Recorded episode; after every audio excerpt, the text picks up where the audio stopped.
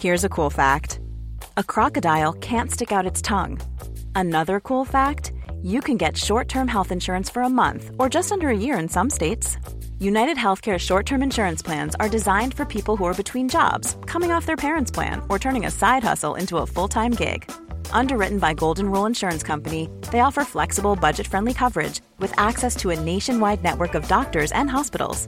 Get more cool facts about United Healthcare short term plans at uh1.com. Bonsoir, bienvenue dans le podcast Culture PG du lundi 27 novembre 2017. Au programme ce soir, on va forcément parler pratiquement que de ça, le Monaco PSG d'hier soir, la victoire 2-1 des Parisiens en principauté. Nous sommes quatre pour euh, parler de tout ça ce soir. Nous avons, on va commencer par Alexis parce qu'il nous fait le bruit des chips, donc visiblement il a très envie de parler. Bonsoir Alexis. Bonsoir à tous. Voilà. Euh, à part Alexis, il y a comme d'habitude Monsieur Martinelli qui est en pleine forme. Salut. Et nous avons le retour de notre euh, Montpellierin, euh, pas du tout supporter du PSG, Ryan. Bonsoir Ryan. Salut à tous. Voilà, bonsoir à tout le monde sur le live. Je vois que vous êtes déjà un certain nombre. Euh, bah, il y a déjà des habitués. Oui, aujourd'hui c'est 21h. On a bien précisé. On... C'est un peu compliqué en termes d'organisation, donc on, vous le met bien dans le titre. On s'excuse pour l'horaire qui, qui, fluctue un peu, mais pour des raisons d'organisation, c'est un peu plus simple. Voilà, en gros. Euh, donc, on, je reprends le programme. Excusez-moi. On va aussi parler du PSG 3 de mercredi soir. Le premier match de Ligue 1 diffusé en clair depuis une éternité. Donc, euh, il faudra quand même qu'on en parle un peu, même si ça risque d'être un peu étrange comme match et que le virage auto est fermé et autres. Enfin bon, on parlera de ça plus tard. On va attaquer direct sur le Monaco PSG d'hier soir. Donc victoire 2-1 des Parisiens en principauté grâce à des buts de Cavani à la, je l'ai oublié, la 19e minute et Neymar à la 52e. Joao Moutinho va réduire le score à la 81e sur un coup franc un peu dévié, un peu chanceux, mais bon, ça compte quand même. Et donc le PSG a fait le trou en tête de la Ligue 1, une très belle opération, une victoire importante, 9 points d'avance, tout va bien à Paris ou presque. Et on va donc se lancer sur le fameux pouls du match que j'imagine que personne ne veut faire. Oui, non? À toi. Bon voilà, donc ça va être pour moi. Amzienne, tu m'as lâchement abandonné. Je n'oublie pas. Euh, bah, un match euh, très très très bien géré, j'ai trouvé de la part des Parisiens. Euh, vraiment, le, le, mot qui en ressort, c'est gestion. Je ne sais pas euh, ce qu'on peut dire de plus ou de moins. C'est une, une rencontre vraiment face à une équipe en difficulté. Certes, on les avait vus catastrophiques mardi soir contre Leipzig. Mais là, ils avaient rien à perdre. Mais le problème, c'est que c'est bien gentil d'avoir rien à perdre, mais ils ont rien pu montrer tout simplement parce que le PSG est en totale maîtrise pratiquement du début à la fin. Même malgré ce but encaissé, je sais pas si ça vous l'a fait aussi en termes de ressenti. J'étais pas du tout inquiet quant au, résultat final, par exemple. Persuadé que ça allait se finir. Si, si ce n'est pas à 2-1, c'était à 3-1. Allez, j'avoue que j'ai tremblé sur l'espèce de centre en retrait à la 93e et 30 secondes quand Georges fait un contrôle de trop qui aurait pu être vraiment dangereux. Mais sinon, euh, il y avait 10 classes d'écart entre les deux équipes. Ça a été euh, peut-être le match le plus complet de la saison du PSG dans un contexte euh, pas facile parce que bah, on avait bien vu l'an dernier à Monaco qu'ils étaient capables de nous gêner beaucoup et finalement bah, ça a été euh, une leçon de A à Z. Quoi. Euh, on me dit sur le live un petit goût d'inachevé par, par rapport à la fin du match, mais après, il euh, y a le score, il y a le contenu. Le principal, c'était de gagner. Si on avait fait 2-2, pour moi, il y aurait vraiment eu un goût d'inachevé. Là, on gagne. Ça sert à rien de mettre des 5-0 à tout le monde, autant que on... Enfin, on gagne, c'est le principal, quoi, tout simplement. C'est un peu ça que je retiens, vraiment euh, une prestation euh, très, très, très aboutie. Mathieu, Alexis, sur le, sur le match en général, avant qu'on rentre un peu plus dans le détail non, je vais, je abonder dans ton sens. C'est un match vraiment maîtrisé. C'est dommage que le score ne rende pas vraiment justice à la performance de, l'équipe. Il y avait la place pour marquer un, 2, 3, 3 de plus, vu les occasions. Et comme tu l'as dit, c'est vraiment bien de le faire face à ce type d'adversaire qui, même s'il n'était pas vraiment en bonne confiance, et pas, vraiment en confiance, et pas vraiment sur une bonne dynamique. C'est un adversaire qui a quand même l'habitude de nous poser des problèmes. Euh, Jardim est généralement assez bon pour préparer ce, type de match-là et quasiment à chaque fois, on n'a jamais le match facile. Euh, là, pour le coup, Monaco avait décidé d'aller nous chercher assez haut par, moment. Et euh, on a quand même réussi. On a eu quelques petites paires de balles dans notre camp, euh, notamment au début. Puis, on a rapidement réussi à passer leur pressing, à les, mettre dans leur camp, dans leurs 20 mètres. Et à partir de là, comme ils avaient vraiment plan de jeu assez défensif, on a, enfin, ils étaient coupés de toute transition. On a pu vraiment enchaîner les temps de possession très très longs et s'installer vraiment dans leur camp et euh, à partir de là enchaîner les occasions encore plus en deuxième période quand quand là ils sont ils sont allés chercher un peu plus haut et, ils sont un peu plus livrés. Et là, on, les a, on a pu les prendre en compte. Donc au final, ça a donné énormément de situations, énormément d'occasions pour nous et un résultat qui aurait dû être bien plus large et, donner encore plus de confiance à l'équipe vu la performance. Ouais, attends, je fais un petit tour sur live. Il y a déjà beaucoup de monde. On me dit euh, Leipzig a pris tout le réalisme en fait. C'est sûr qu'entre le match de mardi et le match de dimanche, bon bah déjà Monaco a perdu les deux, mais c'est limite euh, celui qui était le plus représentatif de l'écart, c'était probablement celui de dimanche plus que celui de mardi, mais bon. Bah si tu prends les, bah, nous aussi on a on a eu notre lot de réussite face au face au Celtic vu que si tu prends les expected goals, euh, on est à deux et quelques face au Celtic, on en met 7. Et là sur le match d'hier, on est à 4 d'expected goals et on en met et on en met que deux dans la, dans dans les faits. Donc, euh, au final, c'est, on a été très réaliste face au Celtic, on a mis des buts très difficiles. Et hier, on a, on a un peu raté la manque Ça fait partie du jeu. Hein. Euh, non, euh, juste, on nous dit typiquement le genre de match qu'on perd ou qu'on fait match sous, sous Colonie Capital, mais on aurait perdu évidemment. Ne parlons plus de cette époque horrible. Euh, non, attendez, juste, je fais un petit tour. On me dit au père merci Thiago Silva pour le centre à la 93e. C'est vrai, c'est effectivement lui. Il y a des personnes qui étaient inquiètes euh, pour la fin de match. À partir de la 60e, on dit Paris est entré en mode gestion, globalement grosse prestation, fin un peu tendue. C'est marrant. Euh, je sais pas, j'étais persuadé de, devant ma petite télé comme vous qu'il pouvait strictement rien se passer. Je euh, j'ai pas l'impression qu'il y a trop d'écart entre les deux équipes et que c'est pas Monaco avait déjà eu sa part de chance sur le coup franc en fait. C'était un peu le ressenti que j'avais. Euh, alors tiens, j'ai pas trop apprécié le fait de se mettre en danger en fin de match, mais je ne vois pas Mbappé par exemple qui aurait pu le mettre à l'abri, mais jouer avec une surcharge émotionnelle. On va en parler des performances individuelles et tout ça. Euh, après, on va commencer par l'analyse collective comme d'habitude. Euh, J'avais mis dans les thèmes, est-ce que c'est une vraie référence euh, donc plutôt collective, ce, match, euh, Ryan, qu'on n'a pas entendu par exemple, qu'est-ce que tu en penses? Euh, alors moi, je ne partage pas vraiment votre avis sur le match euh, de Paris. Je pense pas que c'était un match aussi géré que ça. Je suis d'accord avec sur le, dernier point que tu as mentionné, Philippe, à savoir que avait, Monaco n'avait pas la possibilité, n'a pas, pas transmis une sensation de danger côté PSG. Vraiment, on a senti Monaco très loin du but pendant, pendant 90 minutes. Alors que côté Paris, euh, on a senti que le PSG pouvait marquer à, tout moment dès que ça accélérait un petit peu. En deuxième, période, il y a une attaque-défense et il y, a, un vrai contraste entre la manière dont les équipes euh, ben, aboutissent les actions. D'un côté, on a Monaco qui finit avec des centres qui sont souvent repoussés et qui ne sont même pas repris, ou des pertes de balles avant la surface. Et côté PSG, on a des joueurs qui, se retrouvent en situation de frappe en un contre un contre le gardien ou alors en un contre deux. Donc, Vraiment, il y a une grosse différence en termes de capacité à créer du danger. Mais bon, j'ai quand même vu pas mal de pertes de balles et de passes forcées par le pressing de Monaco, notamment en première période, où c'était moins une attaque-défense et euh, où les deux équipes gardaient un peu plus le ballon.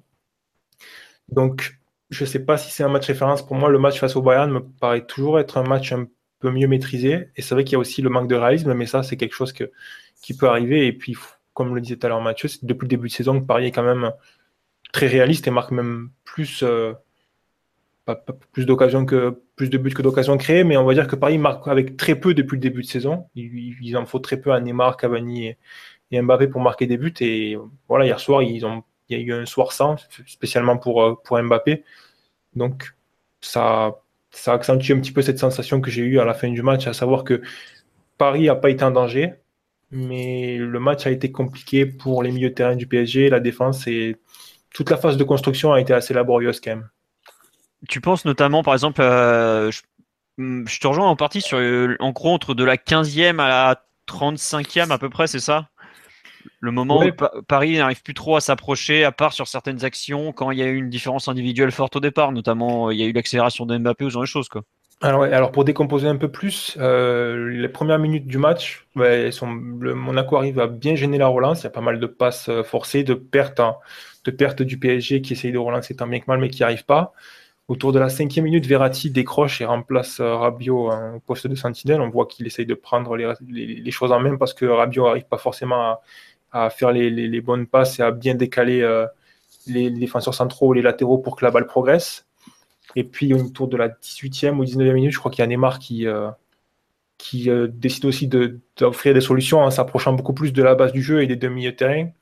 Et tout ça, je pense que ça, ça montre que dès qu'il y a une équipe qui est capable d'offrir un pressing gênant en, marquant, en faisant du, 1 contre 1 sur, le, sur les défenseurs et euh, les milieux de terrain du PSG, ben, à cause de ce système offensif qui dépend beaucoup de l'inspiration des joueurs et de leur interprétation euh, de, des mouvements de leurs coéquipiers, ben, le, un, pressing, euh, un pressing adverse arrive à gêner assez, assez, facilement le PSG quand même, je trouve.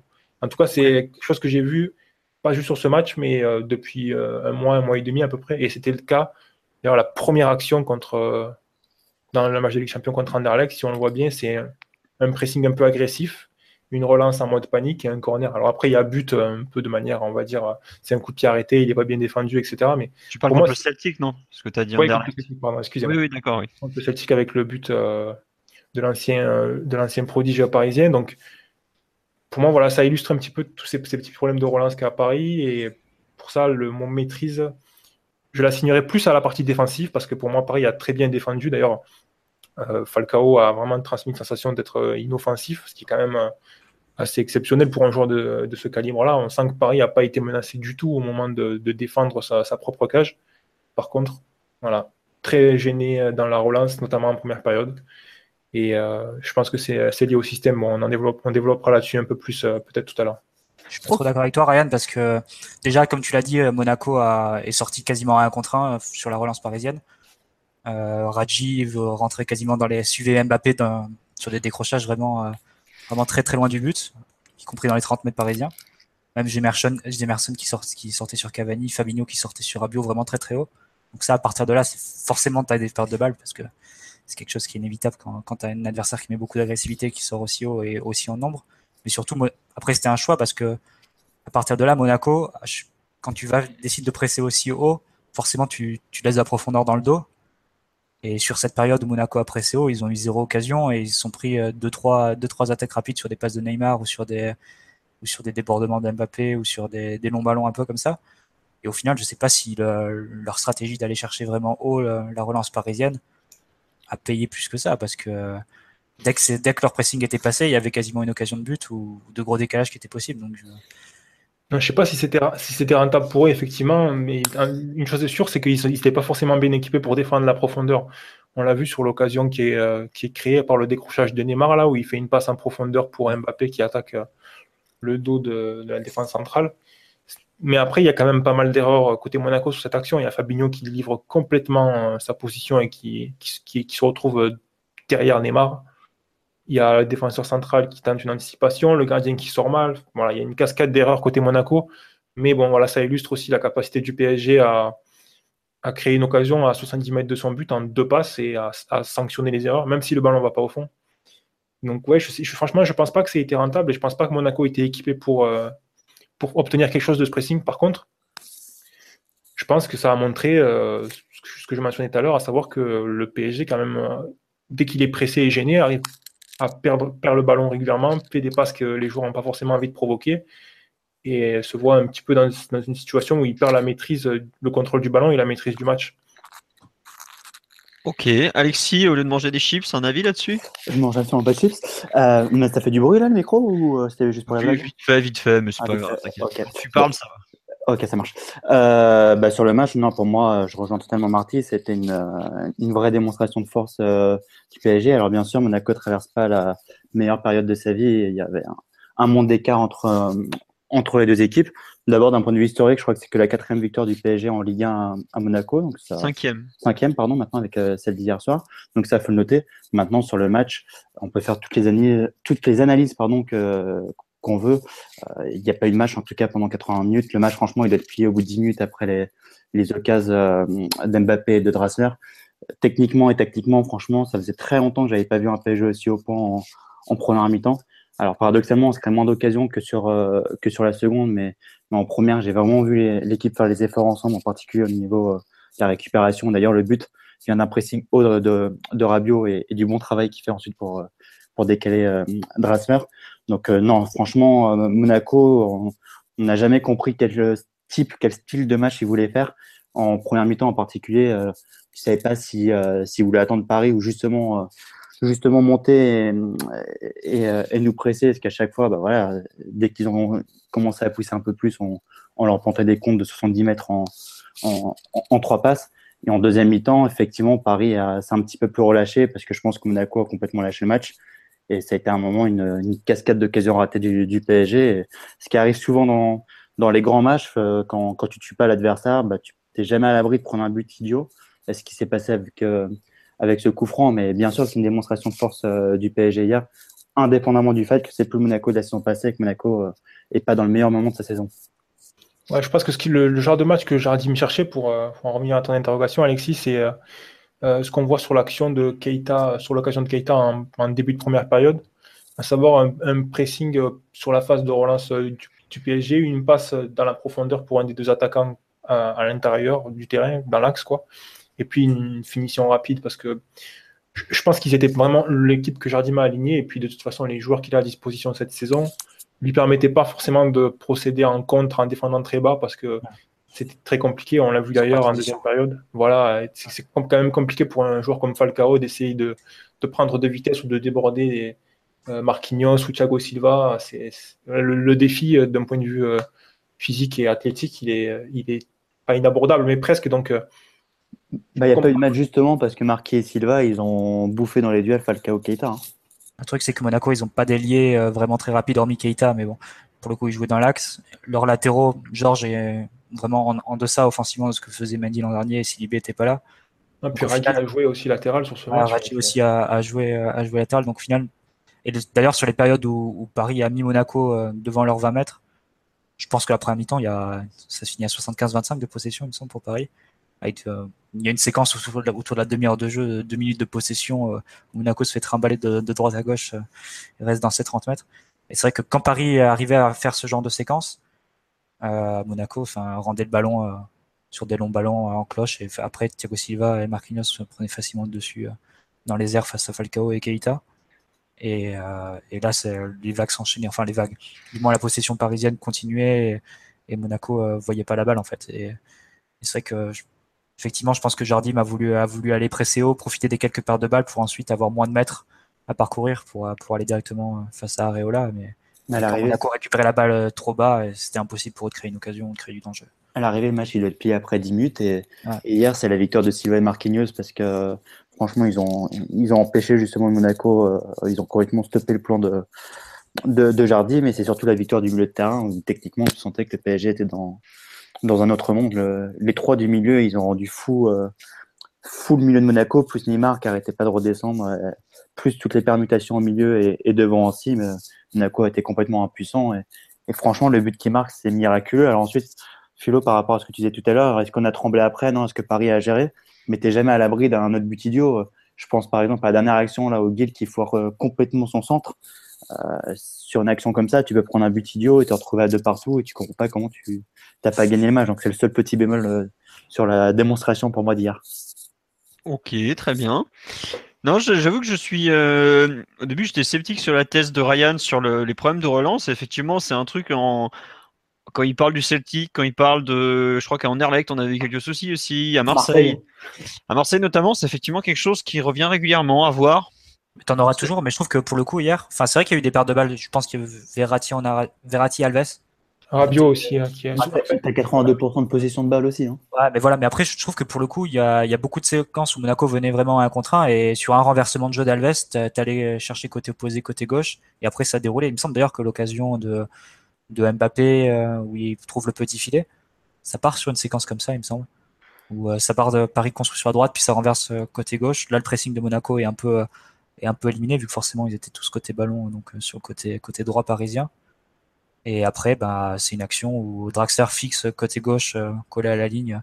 Du coup, il prend Almami Touré, ça libère de l'espace dans l'axe pour Neymar, et après, il peut, peut faire ça chevaucher et trouver Mbappé. Mais je pense que sur pas mal de séquences où on aurait pu être encore plus en danger que ça, je pense, sur le pressing de Monaco. Et d'ailleurs, il me semble que si tu prends le match euh, au parc en janvier, où là, pour le coup, on avait rendu une, quantité de ballons euh, euh, assez importante sous pression.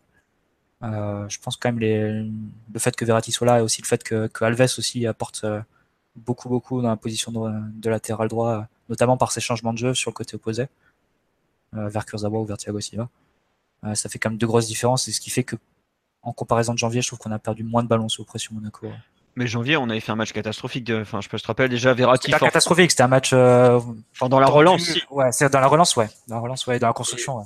Souviens-toi, on s'était retrouvé à jouer avec euh, Rabiot relayeur droit parce que Verratti s'était pété à l'avant-veille du match. Enfin, c'était n'importe quoi. Tout le plan de jeu avait explosé en vol parce qu'on on avait eu des blessures pas prévues et tout. C'était vraiment compliqué. Là, on a eu un peu plus de temps pour le préparer. Bon, même si on avait joué un match Ligue des Champions en, en semaine, mais je t'avoue que les, les, petits trucs que pointe du doigt euh, Ryan, quand tu effectivement quand tu es à la recherche d'un match, une référence absolue, tu es obligé de les prendre en, en, considération, tout simplement. Quoi. Et là, je le rejoins. Si tu compares d'autres gros matchs, peut-être face à Marseille ou face à Lyon en Ligue 1 cette année, je pense que ça reste quand même le meilleur des trois. Oh oui, ah oui, en Ligue 1, oui, très clairement, pour moi, c'est le meilleur. Déjà à l'extérieur, euh, tu vois, Marseille, on n'avait pas été bon. On a même été catastrophique. Euh, contre Lyon, on n'avait pas été terrible non plus. Il nous avait bien gêné. Mais Lyon, il y avait une partie d'expérimentation tactique. Euh, on jouait 4-2-3-1 avec Draxler en 10. Bah, hier, au final, on n'en est pas loin parce que quand, quand, on voit la structure du milieu, on va y revenir ça s'en rapproche. Mais par rapport à ce qu'on a fait cette année, je ne considère pas les déplacements genre Angers, tout ça, comme des matchs où tu peux dire c'est une référence parce que c'est un peu trop faible en face. Mais euh, euh, globalement, sur les gros matchs qu'on a joués depuis le début de la saison, et j'inclus par exemple saint qui à l'époque était une équipe qui était plutôt en forme, c'est de très loin le meilleur, il n'y a pas photo. Allez, peut-être Nice, mais Nice, ils sont tellement à la rue, ça doit être la plus mauvaise équipe de Ligue 1 à l'extérieur. Je sais même pas s'ils ont gagné un match. Bon, il y a Metz encore en dessous, mais bon, ça, ça compte pas. Euh, globalement, oui, c'est de très loin la, meilleure performance. Il y avait enfin, on peut pas nier qu'il y avait quand même quelques. Il y avait un débat, tu vois, avant le match. Euh, est-ce que Monaco est capable de gêner le PSG L'an dernier, on s'était fait quand même éclater là-bas. On n'avait pas touché une demi du match et on avait fait n'importe quoi. Là, il y, a, quand même une toute autre impression. Visuellement, au bout de 5 minutes, tu as bien vu que les types ils étaient dedans quoi. Et, puis on a une telle force de frappe offensive que quand Monaco vient nous chercher, on est capable d'aller les prendre dans leur dos. Quand ils nous laissent construire, on a la capacité sur jeu placé de, de créer des occasions.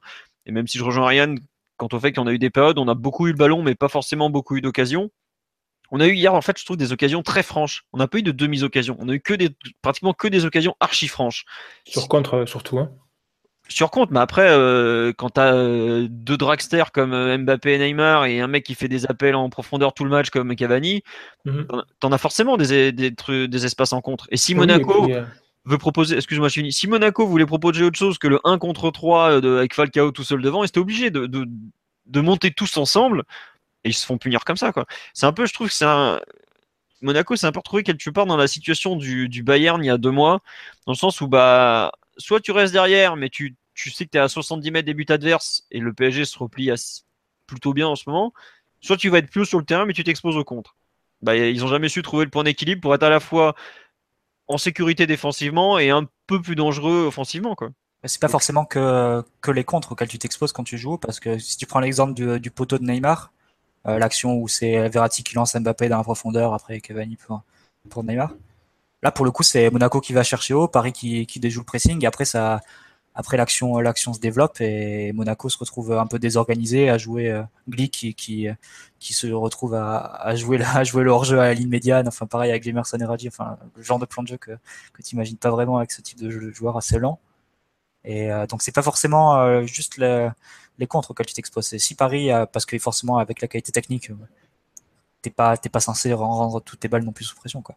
Donc si Paris réussit à déjouer le pressing bah tu te retrouves à, à défendre 50 mètres dans le dos avec les appels de Cavani et de, et de Mbappé, plus euh, Neymar et Draxler à la, à la baguette pour, pour donner les ouvertures. Et ça à l'arrivée, tu peux payer vraiment très très cher. Et ça, pour le coup aussi, euh, le Bayern l'avait, payé, euh, payé à l'aller au parc. Ah oui, eux, Mbappé, il leur a fait très mal. Autant hier, je... Oui. Je pense que, je te coupe, Monaco, je pense justement, ils étaient un petit peu dans une situation compliquée par rapport à ça. Et on voit aussi que sur la première période, où je mentionne qu'il y a pas mal de pertes de balles, c'est surtout apparent sur les 20 premières minutes, où on voit que le PSG est quand même bien gêné le pressing n'est pas ultra agressif en fait. Ils les joueurs de Monaco n'essaient pas nécessairement de récupérer le ballon dans les pieds, ils essaient juste de gêner. Je pense qu'ils veulent forcer une passe et forcer le PSG à essayer de trouver des solutions pour euh, déjouer leur pressing, mais ils ne veulent pas totalement se livrer parce que, comme vous mentionnez tous les deux, la capacité du PSG à sanctionner euh, les grands espaces est impressionnante. On, l'a vu en seconde période, l'équipe a été beaucoup plus à l'aise dès, qu'on est rentré dans une attaque défense. Il y a quand même euh, deux occasions fortes pour euh, Mbappé, une pour Cavani. Il y a Draxler aussi qui voit un tir dévié euh, qui passe tout près du poteau. Enfin, voilà, le, scénario qui a le plus intéressé le Emery et l'équipe du PSG, je pense, sur ce match, c'est celui qu'on a vu en deuxième période. Mais on peut comprendre aussi pourquoi euh, Jardim il voulait gêner cette relance en première période, parce que, comme vous dites, voilà, ils n'ont pas cette capacité à, contre-attaquer, ils n'ont pas cette capacité à gagner, des, à, gagner de la profondeur assez rapidement. Et, euh, et voilà, ça, s'explique assez bien en fait cette réaction-là. Après, il y a les limites de son effectif, il y a le fait que son équipe elle joue pas bien au foot et que et que en face il y a, il y a, des talents énormes. Même si Mbappé a, beaucoup gâché, en temps normal, on peut, on peut penser que Paris marque 3 voire 4 buts sur ce match. Hmm. Tiens, c'est marrant. Euh, il y a deux. Enfin, je passe un peu sur le live. Euh, il y a pas mal de réactions. Fait de bon, bonjour tout le monde, ceux qui sont arrivés en cours de route.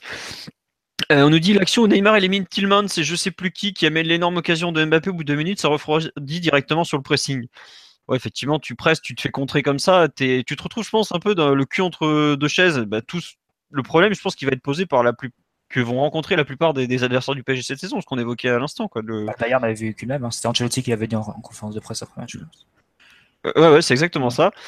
Euh, on nous dit ensuite Monaco sans Sidibé et Lemar. Oui, il manque. Et Jovetic aussi. Versus un PSG au complet, c'est impossible. Ajouter un très bon changement au milieu et devant avec Jovetic absent, ça change des choses, effectivement.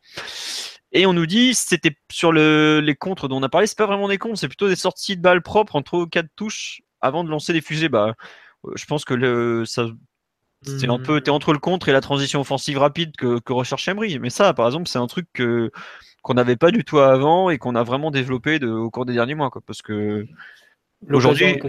Euh, l'occasion en question de, de, Mbappé au début du match, c'est, ça, ça part quand même d'un.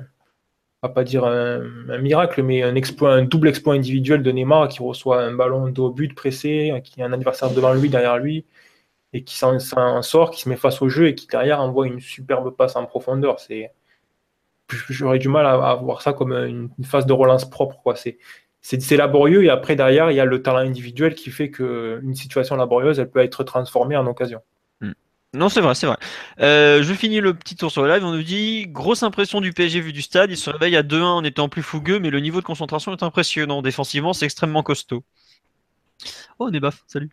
Euh, voilà un peu le, ressenti global. Bon, je pense que sur l'aspect un peu collectif général, on en a pas mal parlé. On va développer un point que j'avais noté dans, euh, les thèmes, à savoir le trio Verratti, Rabiot, Draxler, qui jouait hier à l'extérieur, en tout cas, son premier grand choc, puisque à Marseille, notamment, c'était Mota qui était dans la défense. Draxler était rentré pour les 20 dernières minutes. Enfin, il était rentré, il paraît, parce qu'on l'a pas trop vu. Hein. Euh, j'ai mis comme thème, est-ce que le, ce trio est mûr pour les grandes échéances à venir, puisque bah, c'est celui qui est actuellement, ce sont les trois titulaires. Qui veut se lancer sur ce thème, euh, le trio mûr ou pas mûr? Bon, bah, je vais y aller du coup. Vas-y, vas-y, allez. Ah, je, allez. je vais essayer d'être rapide. Euh, ce que j'écrivais hier sur, euh, sur Twitter, 6 milieux de terrain, en particulier de Rassler, reste à ce niveau technique. Euh, franchement, il n'y a aucune raison de le, de le changer. Euh, je, je, pense qu'on est une équipe qui a été structurée justement pour créer du jeu, en tout cas créer du spectacle, ou en tout cas mettre euh, nos attaquants devant, nos individualités devant à leur meilleur niveau, enfin pour qu'ils soient à leur meilleur niveau. Et là, on voit bien que ce PSG avec Drassler, que le jeu est, est beaucoup plus fluide parce qu'il est naturellement beaucoup plus porté vers, euh, vers l'avant. En plus, hier, je l'ai vu faire des choses qu'il n'avait pas trop faites euh, lorsqu'il avait été lancé à ce poste-là par Emery, à savoir euh, bien se replier défensivement, bien refaire les, efforts. Il l'a très très bien fait hier, en tout cas en première mi-temps. Euh, franchement, il n'y a aucune raison, même quand Mota va revenir, euh, de retirer ce milieu de terrain. Je trouve vraiment que Dressler, Rabiot, Verratti, quand ça permet comme ça, quand ça a ce niveau technique, euh, on va pas dire qu'on a un joueur, faut pas exagérer, mais il euh, faudra vraiment très très très costaud pour battre ce PSG avec ce, milieu qui a cette qualité-là. Ok, donc toi, visiblement, tu es convaincu, si je résume bah, Tant que ça reste à ce niveau technique, il n'y a absolument aucune raison de changer. Ok, Mathieu, sur ce trio, qu'est-ce que tu en penses? Moi, je trouve que c'est euh, c'est Enfin, c'est surtout pour Draxler en fait. C'est, je pense, que ça, donne beaucoup d'options au niveau au niveau offensif parce que c'est un joueur qui va qui va bien se déplacer, qui va surtout compenser les mouvements de Neymar. Ça m'a vraiment marqué de, le voir euh, quasiment, enfin, de recevoir beaucoup de ballons collés à la ligne en fait hier, Draxler. Et pour, euh, mais ça a libéré beaucoup d'espace à Neymar qui a eu une zone d'action euh, assez large au cœur du, au cœur du jeu hier. Après, peut-être pour apporter quelques bémols, même si je partage les avis sur la performance d'ensemble d'hier, peut-être plus des bémols sur face à d'éventuelles très gros, très grosses équipes. Peut-être la, la sensation que tu peux perdre le contrôle du match avec ce milieu de terrain, je pense. Déjà, le fait qu'il n'y ait pas de numéro 6 euh, sur les trois. Euh, hier, comme, comme l'a dit Ryan, c'est Verratti qui s'est chargé euh, à lui seul de la relance, ce qui peut, à l'occasion, engendrer des pertes de balles face à un pressing parce qu'il n'a pas, pas de joueur à côté de lui sur qui s'appuyer s'il est vraiment pressé et pris en un contre un et, si les options de passe devant lui sont bien, sont bien fermées. Et après, sur le plan défensif, tu peux, si tu as deux joueurs assez agressifs comme Verratti et Rabiot qui sortent de leur position, qui vont au pressing, forcément, ça peut libérer des espaces de, dans leur dos. D'ailleurs, il me semble que l'occasion de Balde Keita, c'est un peu comme ça, sur tout début du match, enfin une occasion. Une frappe de Balde Keita en début de match qui, qui l'envoie, bah, qui cadre pas. Excuse-moi, je te coupe. Tu peux la considérer comme une occasion. T'es en Ligue des Champions, tu laisses un mec de niveau mondial à 18 mètres tout seul pour tirer. Euh, si c'est R7 par exemple, euh, tu... ou Messi. Ouais, voilà. En, général, tu peux. Hein. Ça peut faire putain. Voilà. Euh, enfin, des, des... Balde Keita est un bon joueur en devenir, qui a, qui a, fait un peu, qui a fait des preuves en Italie, mais t'as un niveau du dessus, des mecs de très haut niveau, tu laisses au 20 mètres comme ça, à mon avis, tu pleures. Je pense qu'en fait, la, la condition pour que ça marche bien, c'est que d'une le pressing soit, soit bien coordonné et qu'il y ait vraiment une vraie efficacité à la fois de Verratti et Rabiot dans la récupération. C'est-à-dire qu'ils qui se, qui se livrent pas trop et qui libèrent pas trop d'espace dans leur dos. Et surtout que derrière, les défenseurs soient, soient attentifs et, et soient prêts à corriger s'il y a des, s'il y a des erreurs. Et c'est un peu les petites interrogations que j'ai, mais je pense que ça vaut essentiellement que pour les, que pour les très très grosses équipes et, et euh, tout le reste, ça sera largement, largement contrôlable pour le PSG, je pense. Bah, après, attends, excuse-moi, je sais pas qui allait parler, là, je l'ai coupé. Euh, les, très grosses équipes, c'est, euh, entre guillemets, c'est le niveau d'excellence que vise le PSG, donc tu es obligé de le considérer. Après, des réponses, étant donné que c'est un milieu nouveau. Non, mais par exemple, pour le match d'hier, ça n'a pas du tout été gênant. Enfin, c'est, les remarques que je fais, ça n'a rien à voir avec le match d'hier, en fait. C'est plus, euh, éventuellement, dans le cas face à une équipe vraiment, vraiment plus forte. Hmm. Ouais. Euh, Ryan, sur ce trio, on t'a pas encore entendu avant qu'Alexis reparle tout seul pendant 10 minutes parce qu'il a l'air bouillant. Donc... Euh. Ouais, bah, personnellement, j'ai pas de doute au niveau de, de, trio, mais j'ai euh, des doutes sur l'organisation en fait et la façon dont dans ce milieu de terrain animé. Bon, on en avait notamment discuté en fin de saison dernière. Il a pris la décision, sans doute pour pouvoir pour pouvoir contenter certains joueurs de une certaine liberté et en même temps pour pouvoir créer du déséquilibre, de donner une grosse liberté de mouvement au milieu de terrain. Et moi, ça me, ça me pose, ça me laisse des doutes parce que je trouve que ça retombe beaucoup sur la responsabilité des joueurs et leur capacité à interpréter les mouvements de chacun et à lire les actions de jeu qui changent ben, d'une situation à l'autre et à réagir en fonction de ça. Euh, en fait, il n'y a pas d'animation fixe. On n'a pas vraiment de joueur qui a, pris qui a telle ou telle responsabilité. C'est les joueurs qui sont dans une disposition de base. Et si des problèmes surviennent, on l'a vu sur ce match-là, Verratti va décrocher par exemple, Rabiot va dézoner, Draxler va essayer d'offrir des situations de passe, etc. il n'y a pas vraiment d'organisation. En fait, ça retombe beaucoup, je trouve, sur les joueurs. Et je trouve que quand il y a une pression, un pressing, euh, on va dire, intellectuel qui est proposé au PSG, sans forcément une grosse prise de risque, ce genre d'animation-là, ça peut être désactivé à mon avis. Et ça peut créer pas mal de problèmes pour relancer euh, et pour, pour amener la balle dans, le, dans la moitié adverse dans de bonnes conditions. Donc, j'ai pas de doute sur Verratti, j'ai pas de doute sur Rabiot en tant que relais à gauche, j'ai pas de suis pas totalement convaincu pour Draxler en tant que gauche, mais dans certains contextes, ça semble fonctionner. Mais par contre, cette animation où ils ont tous beaucoup de liberté, ils ont tous beaucoup la capacité à, choisir quand ils montent ou quand ils décrochent moi, ça me laisse des doutes. Notamment parce que dans ce trio-là, il y a un joueur comme euh, Rabiot qui se place pas toujours très bien, qui fait pas toujours les bons appels, qui des fois appuie pas assez ses passes. Et ça, ça peut être fatal en Ligue des Champions, on le sait. Et puis également parce que ben, Draxler, par exemple, on l'a vu hier, il a fait des compensations pour Neymar. Et c'était notamment intéressant, comme l'a dit Mathieu, de le voir décrocher, euh, de le voir se coller à la ligne de touche, pardon, ou de se mettre à l'intérieur du jeu, ou même d'attaquer la profondeur quand Neymar décrochait. Il y avait vraiment un exercice de compensation de sa part. Mais sur les 20 premières minutes, quand le PSG est gêné pendant la relance, il fait un seul décrochage pour aider son équipe à sortir la balle. Et euh, voilà, j'ai l'impression que les joueurs ne sont pas mis forcément dans les meilleures conditions. On leur demande d'interpréter, de, de, se déplacer à leur guise, de, de trouver eux-mêmes les solutions, mais la structure ne me convainc pas complètement. Après, il faut, faut, se rappeler aussi de la genèse un peu de ce milieu, euh, ce milieu tournant. C'est la deuxième partie de saison dernière avec les énormes difficultés qu'on avait sur attaque placée.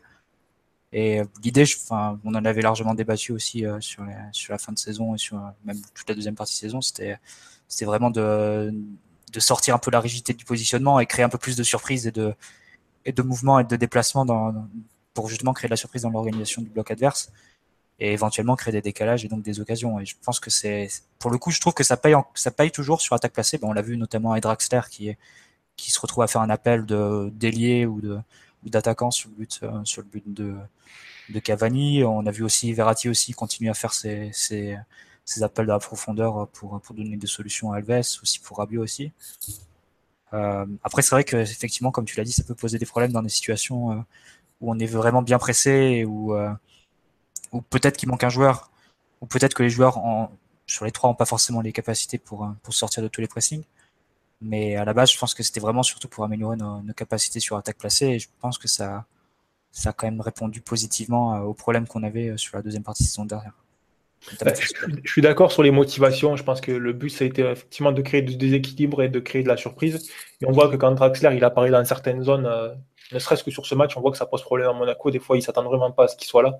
Donc, euh, mais après, le, contre-coup, honnêtement, je, je sais pas. Ça, ça me laisse pas mal de doutes quand même. L'action de Baldé dont on parle là, qui intervient à la cinquième minute, c'est quand même une situation où on ne sait pas vraiment qu'est-ce que Verratti et Rabiot essayent de faire, ils essayent de récupérer le ballon, mais personne semble avoir la référence de ce qui se passe dans leur dos.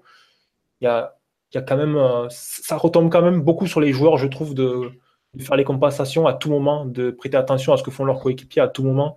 Tu ne penses pas que c'est la nature des joueurs qui est en cause en, en, ben, vu que Verratti et Rabiot, c'est des joueurs qui sortent, hein, qui ne restent pas dans leur position? Ben, pour, en l'occurrence, pour ce qui est, tout, ce qui, est agressivité sur le pressing, je pense que ouais, je pense que Verratti c'est quand même un joueur assez agressif, que Rabiot, quand il est proche du ballon, il a quand même tendance à aller le chercher. Mais je pense que c'est quand même lié à, cette liberté, à cette fluidité que, Emery encourage. Faut, faut, quand on prend un peu de recul, il y a quand même pensé qu'il y a très peu d'équipes. Moi, pour ça, j'ai pas vraiment de souvenir d'équipes comme ça où les attaquants ont une, liberté totale de se déplacer comme ils, comme ils souhaitent. Ils ont un, point de départ qui, qui s'affectionne mais euh, on voit quand même que Neymar, Cavani et Mbappé se déplacent vraiment très librement. Les trois milieux de terrain ont beaucoup de liberté. Dès qu'il y a un problème, ils sont autorisés, on va dire, à, permuter, à trouver les solutions eux-mêmes. Un, tel niveau de fluidité, un tel niveau de, liberté, ça, pour moi, ça, engendre forcément des, risques et euh, il y a une exigence pour les joueurs qui me, qui me laisse des doutes. Voilà. Je ne sais pas si, si les joueurs du PSG vont être capables de, de soutenir en fait ce, système-là d'un point de vue inspiration, d'un point de vue effort que ça peut demander sur le plan mental. Parce que bon, on n'en parle pas beaucoup là, c'est quand même euh, du spécifique, mais c'est une exigence particulière pour Verratti, Rabiot et, euh, et, euh, et, Draxler de constamment regarder qu'est-ce qui se passe et comment, quel, type de déplacement leur coéquipier offre. Parce qu'il n'y a pas de feuille de route précise en fait, il n'y a pas de déplacement particulier ou de, d'appels qui sont répétés encore et encore pour sortir le ballon, pour attaquer. On n'est pas dans un modèle où en fait ils ont des actions de type en tête qui vont être répétées, où ils peuvent jouer de mémoire. C'est ah, c'est l'antithèse du jeu de position. C'est euh, exactement ça. Tout est, interprétation et déplacement et liberté. Et donc voilà, moi c'est ça qui c'est la nature de ce système-là. J'ai du mal pour le, pour le moment, ça pose plus, beaucoup plus de problèmes aux adversaires qu'aux joueurs du PSG même. Je pense que c'est aussi, faut se mettre aussi dans la peau des adversaires. Des adversaires. C'est si c'est exigeant pour les milieux du PSG et pour les attaquants du PSG, qu'est-ce que ça doit être pour les défenseurs et pour les milieux adverses qui voient constamment des joueurs euh, permuter, euh, changer leur position. Euh, euh, bah, par exemple, sur l'occasion de sur l'occasion de Mbappé, euh, deuxième minute de jeu, c'est Draxler qui, qui est complètement collé à la ligne et, et qui mobilise euh, Almami Touré, il me semble, un deuxième joueur ça libère, ça libère beaucoup d'espace. C'est pas du tout un comportement naturel pour un relayeur gauche. Et euh, donc voilà, je pense que c'est pour le moment ça, paye largement et c'est euh, c'est largement soutenable pour le PSG. Après effectivement, comme tu le dis, il y a peut-être un moment où ça sera sur des moments spécifiques du match ou sur des adversaires particuliers où ça pourra poser problème. Mais pour le moment, je pense que ça paye assez et ça ça donne une impression de fluidité qui qui marche bien. Donc ça veut dire que les joueurs l'interprètent plutôt bien pour le moment. Je te rejoins totalement Marty et pour le coup je rejoins pas tellement euh, Ryan. C'est sûr ce milieu de terrain ça demande à être, euh, à être amélioré et pour cause puisque c'est pas le poste de base de, de Drassler. Je crois justement que c'est une force. On voit bien que le PSG au niveau des transitions offensives, au niveau du jeu offensif, euh, que ce milieu de terrain c'est beaucoup plus facile de, de créer du jeu et, et, des opportunités. On le voit bien en 3-4 passes maintenant enfin en tout cas hier et, et, sur les matchs passés, on se retrouvait en face du but et, et souvent, souvent en marque, alors que les années passées, souvent, tu avais 30, 40 passes avant, euh, moins depuis l'arrivée d'Emery, mais euh, au, départ, quand même pas mal. Euh, donc, justement, je trouve que ce milieu de terrain, ça nous permet d'être beaucoup plus tranchant, d'être beaucoup plus offensif. C'est pas tellement le terme, mais d'être plus dangereux en tout cas. Encore une fois, ça demande d'être amélioré, mais je crois qu'Emery, c'est vraiment ce qu'il cherche, c'est d'avoir l'équipe la plus joueuse possible, qui mettent dans les meilleures dispositions possibles les, trois, attaquants devant, là, les trois génies de devant. Et, ce milieu de terrain, à mon avis, est le plus adapté justement pour, bah, pour rendre fou l'adversaire. Parce qu'effectivement, tu vas peut-être concéder plus d'occasions encore, j'en suis même pas sûr, parce qu'on a une équipe qui est structurée pour causer des occasions, quel que soit le 11 aligné avec tous les joueurs offensifs qu'il y, a, dans cette équipe-là. Mais, surtout, à partir du moment où ton milieu de terrain, encore une fois, il est au niveau euh, techniquement euh, comme il est en ce moment, euh, franchement, il n'y a pas beaucoup d'adversaires qui, qui, vont, qui vont réussir à te prendre la balle et, et, à te battre avec ce milieu de terrain dans cette forme-là. Hein. Entre les trois génies de devant et, ce milieu de technique, bon courage. Hein. Ouais, juste sur un petit tour sur live, il y a beaucoup beaucoup de, de réactions. On nous dit c'est grâce aux qualités de Rabiot que le trio est compatible. On a ce milieu qui peut fonctionner quand on a le ballon. Plus de doutes sur un match où on cédera la possession car c'est très indiscipliné techniquement. Bah, c'est un peu ce que, ce que racontait Ryan, entre autres. Ouais, et ça, et ça mentionne, ça, ça aborde un, point qui me semble intéressant là-dessus, c'est que je pense que c'est intéressant pour le, ce, fonctionnement-là, cette fluidité, c'est intéressant pour le PSG quand euh, l'équipe adverse est déjà repliée, qu'il y a une phase d'attaque placée claire avec euh, une, une, opposition qui est, qui est en phase défensive euh, et qui essaye de, de, défendre les déplacements parce que là, le PSG est déjà dans, dans le camp opposé. En fait, ils ont déjà 50 mètres derrière eux et avec le défi que ça peut signifier quand il faut contre-attaquer. En revanche, je dirais que quand Paris est dans son propre camp et que Paris essaye de construire et de relancer, cette liberté, cette fluidité me paraît être plus contre-productive qu'autre chose. Donc, toi, tu euh, serais plus pour figer les positions à la relance et après, une fois que tu es dans le camp adverse, tu, tu laisses beaucoup plus la, la liberté. Euh, la ça me paraît très, ouais, ça me paraît très optimal. Après, c'est bah, je crois que c'est ce que disait Guardiola, il me semble, euh, genre, euh, voilà, jusqu'à la ligne médiane, je, demande à tout contrôler. Enfin, je demande à ce que mes joueurs respectent à la lettre et au mètre près les positions que je leur assigne et les déplacements que je leur demande. Et après, une fois passé à la ligne médiane, boum, je crois que c'était son expression dans le, dans le livre de Père Arnaud sur son, sur son passage au Bayern. Mais c'est vrai que ça peut, ça peut être une solution. Après, je sais pas si tu peux saucissonner un peu la liberté, genre tu leur en donnes euh, qu'à partir de la médiane. L'entraîneur en question, je pense que c'est quand même aussi, faut, bon, faut le mentionner, on n'en parle pas là, mais Emery, c'est quand même un entraîneur qui, à mon avis, est beaucoup plus intéressé par le, les attaques rapides, les contre-attaques, euh, le jeu direct, le chaos que le contrôle. Quoi. La liberté qui, euh, qui donne dès, la, phase de création, à mon avis, ça, ça lui convient, même si je pense qu'il est pas spécialement convaincu parce qu'il doit avoir à l'heure actuelle en phase de relance. À mon avis, ça fait partie de son plan global pour, euh, pour justement pour pouvoir déséquilibrer et il y tient. Et je pense que d'ailleurs, c'est, un point fort quand même parce que, à mon avis, Paris ne pourra pas euh, faire marche arrière là-dessus en février, par exemple. Parce qu'une fois qu'on, décide de, de, baser l'animation sur les permutations, les déplacements et dans, dans différentes zones, des relayeurs qui vont à gauche, à droite, dans l'axe, les attaquants qui ont beaucoup de liberté, on ne peut pas ben, subitement, si on estime que ça ne va pas faire l'affaire, se demander à tout le monde de devenir euh, beaucoup plus rigide. Parce que du coup, comment on déséquilibre à ce moment-là? Et là, les joueurs auront totalement perdu tout, type de référence. Quoi. Mm. Donc c'est, euh, ça fait partie du plan d'Emery pour, euh, pour toute la saison. Là, je pense que c'est clair. Bah, c'est la suite de la deuxième partie de saison dernière, hein, ce que disait Mathieu, savoir quand où tu le disais, je crois que c'était en mars ou en avril dernier et tout. Et là, ça commence, là, il y a une personne qui dit c'est de la fluidité ou de l'autogestion? Non, c'est de la fluidité. Est-ce que, si je peux me permettre, je pense qu'en se trouvant de débat, on oublie, euh, quand j'entends euh, position figée, pas figée, on oublie euh, tous les désastres tactiques qu'il y a eu depuis l'arrivée de, de QSI avec justement des positions figées. Je pense qu'on a un profil de joueurs par nature qui font qu'on sera jamais une équipe très structurée tactiquement. C'est pour ça que j'encourage, j'aimerais à continuer à persister, en tout cas tant que ces joueurs sont à ce niveau-là, avec ce fameux milieu à 3, Raster, Rabio, Verratti, qui continuent de permuter comme, comme ils font, et, qui fait que c'est lisible justement tactiquement pour l'adversaire, que justement tactiquement, on sera jamais une équipe euh, rigoureuse, on n'a pas été construit pour ça, on n'est pas structuré pour ça. Sans à partir du moment où devant, tu as Cavani, Mbappé, euh, Neymar, donc Neymar qui se balade partout, un coup qui joue à gauche, un coup il joue 10, un coup il redescend, un autre coup il redescend pas, etc. etc. que ton latéral c'est Alves, et de l'autre côté c'est Kurzawa, pas le défenseur, le, le meilleur défenseur au monde, pour c'est un euphémisme. Forcément, tu es structuré pour être naturellement porté vers, vers l'avant pour, pour avoir la balle. Et à partir de là, je pense qu'Emery, il faut justement qu'il assume, entre guillemets, euh, en tout cas qu'il confirme cette euh, petite révolution euh, tactique, le fait que, bah voilà, effectivement, tu vas peut-être concéder plus d'occasions aux adversaires, être encore moins rigoureux qu'il l'était par le passé. Encore hier, j'ai trouvé qu'on était assez rigoureux tactiquement, même si on s'est relâché en, en seconde mi-temps. Par moments, tu disais que c'est un match amical tellement, tellement Paris se baladait en seconde mi-temps. Mais il faut justement, à mon avis, persister dans cette voie-là, en particulier en Ligue des Champions, parce que je pense que notre salut viendra justement par, en assumant par tous ces joueurs techniques et en les mettant en les mettant dans les meilleures dispositions, ce qui est le cas actuellement pour moi. Mais euh, enfin, il y a un truc moi qui me, il y a deux choses qui me, qui me gênent un peu, enfin, qui me gênent oui et non, c'est que en gros, j'ai l'impression que dans la construction de ce milieu, donc euh, faut pas comme pas oublier Thiago Motta qui à mon avis euh, reviendra beaucoup plus dans le jeu qu'on l'imagine. Il y a le fait que Rabiot veut pas jouer trop sentinelle et que Verratti est un relayeur, bon, c'est peut-être le relayeur qui aime le plus défendre, ou presque, enfin qui aime le plus être à la relance.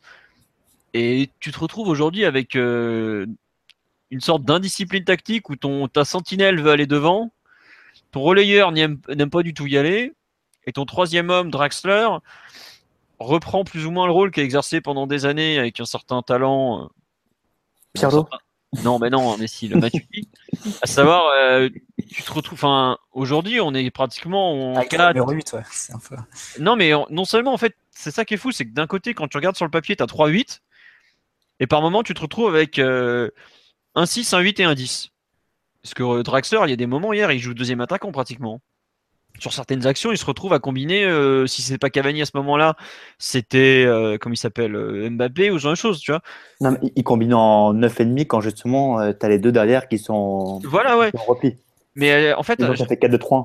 Voilà, exactement. ce qui est marrant d'ailleurs, c'est que le, ce poste de relayeur gauche lui permet d'être meilleur, alors qu'il finit en. Enfin, ce poste de relayeur gauche 4-3-3 lui permet d'être meilleur que quand il avait évolué en un peu en pur 10 contre Lyon où il avait été vraiment mauvais. Mais bref, ça c'est autre chose.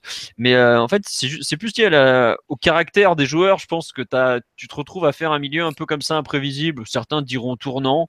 Moi, je rejoins plus Ryan à savoir que on est très très libre. Enfin, nos joueurs sont très libres, même si à mon avis il y a un gros travail de, à la perte du ballon notamment, parce que c'est un, des grands dadas d'Emery et de Carcedo. Mais euh, ça, c'est un premier point dans le sens où notre milieu la façon dont il joue actuellement est très liée au caractère des joueurs. Je pense par exemple que si c'était Pastore à la place de Draxler, parce que je suis persuadé que si Pastore n'avait pas été aussi blessé, c'est lui aujourd'hui qui serait à la place de Draxler et qui serait probablement titulaire en puissance. Tu as plus ou moins euh, les mêmes problèmes ou la même structure qui se dessinerait, à savoir euh, bah, des joueurs créatifs, tu vas pas les brider quoi. Et globalement, les trois sont plutôt des joueurs créatifs ou capables de développer du jeu en tout cas. Et forcément, tu retrouves cet aspect, cet aspect-là dans bah, dans la façon dont, on s'organise offensivement, tout simplement. Après, défensivement, moi j'ai toujours quelques doutes, même si on a vu Draxler euh, aller défendre jusque devant la surface et autres, mais ça c'est bien. Mais euh, par exemple, sur le, ce milieu à 3, pour moi, le, plus gros doute aujourd'hui, c'est la complémentarité Draxler-Neymar. Contre le Celtic, ça s'était beaucoup vu. Là, contre Monaco, je trouve que ça s'est encore un peu vu. Et ce qui est très, très ennuyeux pour l'Allemand, c'est que quand Pastore est là, le Brésilien, je le cherche directement. Tu trouves Draxler et Neymar pas complémentaires sur les deux matchs de la semaine Je trouve que Neymar ne cherche pas Draxler. Et comme si les déplacements, il n'arrivait pas à les lire ou ils n'arrivent pas à s'entendre, mais je trouve qu'il y a un, gros souci. Autant les trois ensemble, ça marche bien. Les liaisons euh, Verratti euh, vers les trois de devant, il n'y a aucun souci. Rabiot, quand il apporte, pareil. Notamment Rabiot, une très bonne complémentarité avec euh, Neymar mais je trouve que le, la relation Neymar-Draxler, dans ce sens-là surtout, ne fonctionne pas. Après, Draxler, il apporte autre chose que, que Rabiot et Pastore sur ce poste de relayeur gauche. Rabiot, il reste plutôt en retrait par rapport à Neymar. Quand il a joué 8 gauche, il restait plutôt en retrait par rapport à Neymar. Il servait plutôt de, de, sécurité derrière. Pastore, quand il a joué 8 gauche, donc face à Nantes, il jouait quasiment 10 en fait. Et il se plaçait euh, toujours devant Neymar et pour jouer des 1-2, pour, euh, pour servir de, de relais aux Brésiliens. Et alors que contrairement quand Draxler qui joue, quand c'est Draxler qui joue 8 gauche, il va peut-être plus il va peut-être moins jouer pour lui et peut-être plus jouer pour l'équipe et compenser les, déplacements du de Neymar en allant sur le côté. Et là, à ce moment-là, tu as peut-être moins de moins de combinaisons possibles entre entre l'allemand et, le brésilien. Je pense c'est un peu lié à l'interprétation des, des trois joueurs, plus bah, que tu vois, le comportement de Neymar en lui-même, je pense en fait, enfin, j'aime pas dire ça, mais j'ai l'impression que euh, Draxler représente un peu trop une simplicité, une évidence et une façon de jouer qui n'est pas forcément euh, innée pour Neymar. Enfin, Neymar, c'est un joueur qui touche beaucoup la balle. qui va quand même beaucoup dribbler, un peu faire tourner. Drexler, c'est complètement l'opposé en termes de mentalité, je trouve. Droit au but, l'efficacité, même dans la prise de balle, dans le contrôle, dans tout. Je pense que Neymar se reconnaît plus dans son football avec Pastore qu'avec Drexler. Et à terme, je pense que pour Drexler, cette, cette difficulté à trouver de la complémentarité avec Neymar peut peut-être lui être un frein pour son, son, son avenir dans ce milieu. Quoi. Bah, c'est aujourd'hui. une complémentarité si on veut. Tu as une complémentarité sans ballon. Et... Alors que Exactement. c'est peut-être avec ballon. C'est ça, ouais. je pense que, euh, sans ballon entre Pastore et Neymar, tu peux dire qu'il y, a un choc vu qu'ils sont destinés à occuper un peu les mêmes zones. Quoi. Tout à fait. Mais tu vois, par exemple, étant donné que tu cherches à faire le, la meilleure équipe possible, et eh ben, donc avoir le plus de complémentarité possible parce que comme te le disais fort, très bien Denoex, euh, un bon joueur plus un bon joueur, c'est bien, mais deux joueurs qui s'entendent très bien, c'est toujours mieux. Et ben, euh, le poste de Dragster pour moi n'est toujours pas acquis par rapport à ça en fait. Bien sûr que c'est aujourd'hui la, c'est peut-être la meilleure solution en termes d'équilibre au milieu. Même si je le redis, à mon avis, n'enterrez pas Mota trop vite. Euh, mais tu auras toujours cette question de la complémentarité ensuite un cran plus loin, plus haut pardon, entre milieu et attaque. Et aujourd'hui, je trouve que Draxler, euh, je l'avais pas du tout aimé contre le Celtic, mais alors vraiment pas du tout.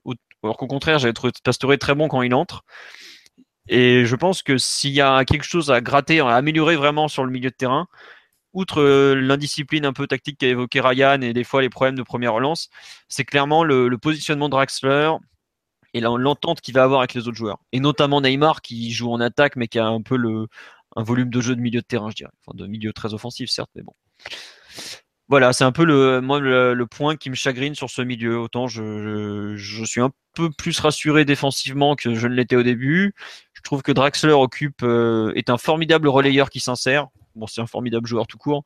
Autant euh, collectivement, j'ai ce petit doute qui, traîne et j'attends de voir sur la durée comment en fait les joueurs vont pouvoir résoudre cette, euh, cette liaison ou cette relation un peu, un peu bancale. Et est-ce que ça va pouvoir euh, continuer? Parce qu'une saison est longue, hein. on est qu'en novembre. Il hein. ne faut pas oublier que les gros matchs, c'est dans 4 ou 5 mois quand même. Hein. en Ligue 1, c'est qu'en Ligue 1, euh, ce milieu de terrain, tactiquement, tu vas, ça ne posera pas de problème. À des rares exceptions, euh, déplacement bourbier ou parce que l'équipe sera pas très motivée, c'est très bien que malheureusement, surtout vu comment c'est parti cette saison, on va se balader en Ligue 1. Enfin, malheureusement, tant mieux pour nous, mais malheureusement pour rester ultra compétitif pour la C1, je pense qu'on va se balader, quels que soient les essais tactiques que va faire Emery. Hein. Hmm, c'est vrai. Euh, juste, je me permets de passer sur live parce qu'il y a énormément de réactions. Bon, il y a des gens qui sont pas d'accord avec ce que j'ai dit, mais ça c'est normal. Euh, on nous dit, attendez, je, on va peut-être arrêter avec l'autogestion quand on entend les joueurs parler du travail d'Emery Silva dernier en date. Oui, alors méfiez-vous avec les déclarations de joueurs, parce que si vous, si vous voulez revenir, je vous conseille d'aller relire les déclarations de allez, 2014, 2015, 2016, où tout allait bien avec Laurent Blanc. Donc euh, les déclarations de joueurs, euh, vous entendrez jamais un joueur, quand ça va bien, défoncer son entraîneur dans la presse. Et globalement, un joueur ne défoncera jamais son entraîneur, il dira toujours que ça se passe bien ou autre. Donc méfiez-vous, c'est juste un point comme ça. Euh, autre chose, on me parle de euh, Neymar plus Pastore, il y aura peut-être trop de paires de balles. Bah, ça fait partie justement des, des un peu des doutes, je trouve, qui entourent ce duo. C'est la capacité, euh, c'est ultra créatif, mais bah, tout ce qui est créatif, ça entraîne forcément du danger contre son camp, puisque bah, pour être créatif, en général, tu prends des risques. Euh, on me dit si la relation Drexler Neymar n'est pas parfaite, il va falloir trouver un nouveau club pour Neymar. C'est dommage, je l'aimais bien. je suis pas sûr que ce soit le sacrifier, mais c'était drôle. Et on nous dit tiens, euh, il y a des relations de jeu qui se créent, mais avez-vous vu de belles actions collectives hier? Tiens, on va finir la partie collective là-dessus. Très bonne question. Euh, est-ce que vous avez vu de belles actions collectives hier bah, ah en, fait, euh, je crois que, euh, enfin, excuse-moi, euh, ce que je disais tout à l'heure, je pense que ce PSG, justement, il n'est pas structuré pour avoir une vraie philosophie de jeu, une vraie identité de jeu à proprement parler. C'est pas le cas, Alexis, franchement. Non, mais à partir du moment où hier, tu te rends compte, à 82% de possession de balle contre Monaco, qui est censé être la deuxième plus grosse force française, en tout cas en termes de, de budget, à partir du moment où tu as autant de solis qu'un Mbappé, qui est surtout Neymar, euh, des joueurs comme ça, je pense que c'est quand même difficile de bâtir une vraie identité de jeu à proprement parler. Quand je te dis une identité de jeu, pardon, euh, c'est faire ce que fait Sarri à Naples, ce que fait Guardiola à City par exemple. Je crois que Paris, le but, voilà, c'est euh, de créer du spectacle. C'est un, petit peu comme ce que bon, le Real mise plus sur l'efficacité, mais c'est un, petit peu le même délire. En gros, au Real, tu n'as jamais pu bâtir une vraie identité de jeu à proprement parler. L'identité de jeu, c'était de mettre les stars dans les meilleures dispositions possibles et qu'elle te fasse gagner en, en avec des champions. Je pense que Paris, toute proportion gardée bien sûr, bah, c'est un petit peu, c'est un petit peu le même délire.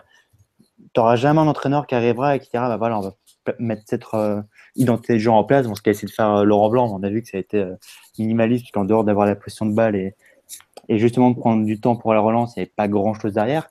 Euh, Emery, on, on voit bien qu'au niveau de ses transitions offensives, il y a un, il y a un vrai travail là-dessus et que c'était son objectif en, en arrivant. Maintenant, mettre une vraie identité de jeu à proprement parler, non, l'identité de jeu, c'est de créer le plus d'occasions possible, c'est d'être euh, efficace le, le plus possible et limiter les dégâts derrière en étant euh, efficace à la récupération pour moi.